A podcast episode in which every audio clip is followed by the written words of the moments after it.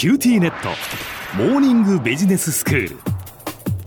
今日の講師は九州大学ビジネススクールでマーケティングがご専門の広垣光則先生です。よろしくお願いいたします。よろしくお願いします先生今日はどういうお話でしょうか？今日のお話はですね人がですねあの生まれながら持っているような本能ですねそれをどのように広告に生かすかということについてお話しさせていただきたいと思います。具体的には、教育演出と言われるものについてお話しさせていただければと思います。へえ、本能を広告に生かすか。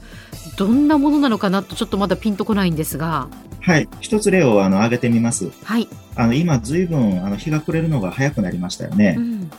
あの、街にはあの街灯が灯ってますけど、足元が暗いところも多いですよね。ええ。えっと、夕方、小浜さんがですね、道を歩いていた時に、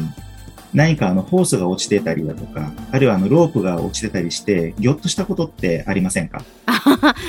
ありますよね。あれ、蛇に見えたりしますもんね。そうですよね。あの、はい、私もたまにあるんですよね。で、あの、蛇ってすごく苦手な方多いですよね。うん。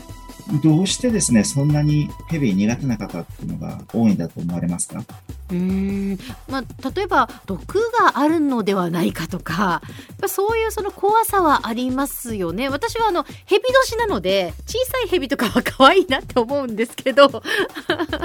でもなんかまあ毒そうですね。そういうところでやっぱ怖さがあるかなと思いますね。そうなんですよね。毒持っていたらどうしようだとか、うん、でどうもですねあの人間っていうのはあの大昔でまだあの野生の中でですね、過ごしていた時、例えば草原だとか木の上だとか、はい、まあそういったところでですね、あの、過ごしていた時からですね、蛇って非常に脅威だったらしいんですよね。まあそれで、あの、苦手な方が、あの、今も多いっていう、まあこれはあの一つのあの学説ですけれども、まあそのようにあの言われてるわけですね。なるほど。まあ、結局その命をやっぱり脅かす存在であるっていうことだったっていうところなんでしょうね。なのでその昔からその持っていた人間としてこう生き残るためのやっぱ本能っていうことになるわけですね。そのようにあの言われてるんですよね。えで、あの、この蛇のあの話に関連したことなんですけれど、あの、アカデミックの世界でですね、あの、面白い実験が行われてるんで、あの、ご紹介したいと思います。はい。実験にあの参加された方にですね、1枚の絵を見せたんですよ。ええ、絵の中にはいろんなものが写ってるんですね。花だとか、カエルだとか、あの蝶々だとか、え、その中にはですね、雲とかあの蛇もあの入ってたんですよ。で、あの、この実験ではですね、あの、参加者がその絵を見てもらった時にですね、その見た絵でどういったものを認識していると言いますか、あ、これは蛇だなとか、これはカエルだなっていうふうに、認識してもらうっていうことと、あとはそれにどのぐらい時間がかかったのかなっていうのを測る実験を行ったんですね。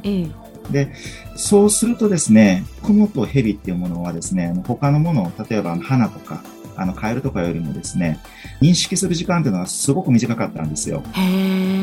で、先ほどですね、小浜さんが言われた、あの、道端にロープが落ちていてですね、まあ、つい蛇じゃないかなっていうふうにビクッとなるっていうことと、まあ、同じことですよね。人っていうのは、あの、自分にとってですね、まあ、命を脅かすような、あの、脅威のあるようなものに、すぐに気づくような能力っていうのが備わってるわけなんですよ。いいですんで、ヘビなんかを見ると、あの、反射的に気づいて、それで注意を向けるわけです。うん、で、まあ、そうでないと、あの、自分に危害を加えるかもしれないんで、素早く逃げないといけないですからね。はいはい。で、そのようなあの人間の能力をですね、脅威検出っていうふうに呼んでいます。まあ、脅威を察知するっていう意味ですよね。えーで、あの、この教育検出の、あの、実験っていうのはいろいろ、あの、やられてるんですよ。うん、あの、もう一つ別の実験の例をご紹介します。はい。あの、実験の参加者にですね、あの、いろいろな、あの、人の顔の表情を見せるっていう、まあ、そういった実験があったんですね。うん、ちょっとお伺いしたいんですけれど、どういった表情がですね、他の表情よりも素早く認識できたと思いますか？いろんな表情がある中でパッとどの表情を認識できたかっていうことですね。そうですね。あ話の流れから言ってその自分に脅威があるものというのをパッと見つけられるんだとするならば何かやっぱりこう怖い顔っていうか その怒ってるとかなんかそういう顔が見つけやすいんじゃないでしょうか。そうなんですよ。あの、一番素早く認識できた表情っていうのはですね、怒った顔だったんですよね。はい。あと、あの、睨みつけてくるような顔。うん。どちらも、あの、人間の持っている、その脅威検出の能力ですよね。ええうん。あの、そういった顔をした人っていうのは、ひょっとしたら自分に危害を加えるっていう可能性もありますから、あの、素早く察知して、あの、逃げる必要があるわけですよ。はい。この脅威検出、うまく使えばですね、広告ですごくあの威力をあの発揮します。で、少なくともですね、他のものよりもですね、これをうまく使えばですね、お客さんって言いますか、消費者の方があの優先的にですね、注意を向けてくれるっていうことになるわけですね。うん、うん例えばですね、まあ、映画よくご覧になられますかね。あそうですね。はい、割と見ると思います。例えばそのいろいろな広告があるかと思うんですけど、ポスターだとか、あの映画館だとか、あのウェブページだとか。で、アクション映画なんかで画面の真ん中にですね、例えばこの主演の俳優さんとかが怒った表情をしたり、あるいはあの睨んだりするようなあの人物っていうのを中心に配置するようなポスターってすごく多いと思うんですけど、特にアクション映画で非常に多いと思うんですけどね。例えば昔の映画だったら、あの、ランボーシリーズだとか、うん、最近のものだと、キャプテンアメリカとか、ワンダーウーマンとか、人物が画面の真ん中で、まあ、おたけび上げたりとか、なんか、リリしく、なんか、睨んでるような、うん、あの、表情を使ったりしてますよね。ええ、うん。あと、あの、面白い例でいくと、アメリカのですね、あの、ヒューストン大学の、あの、看板広告に使われている写真っていうのも、あの、例としてあるんですよね。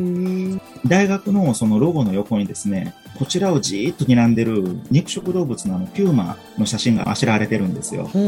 高速道路とかなんかに置かれているあの看板らしいんですけれど、これなんかはあのその自動車を運転しながら退屈してる時にあれなんだろうっていうふうにいち早く気づくわけですよね。まあ肉食動物がこちらをじっと睨んでるわけですから。はいはい、これもあの教育検出を広告にうまく利用したの例だと言えると思います。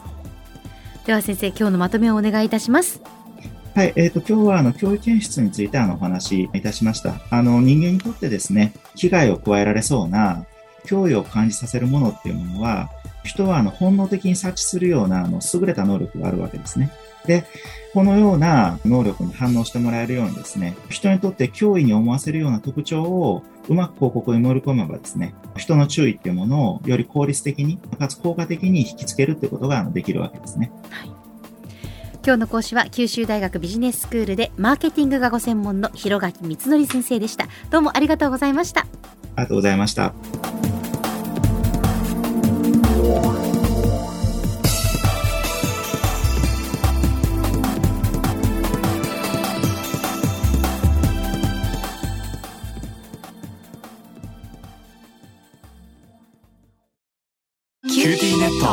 今日寝坊しちゃって急いでお弁当準備したのにパパテレワークだったのよ。あるある。うちもいきなり「今日はテレワークだった」とか言い出すのよ。でもうちじゃネットつながりにくいって結局出社してるわよ。ビビック入れてあげたら？テレワークを快適に。光はビビ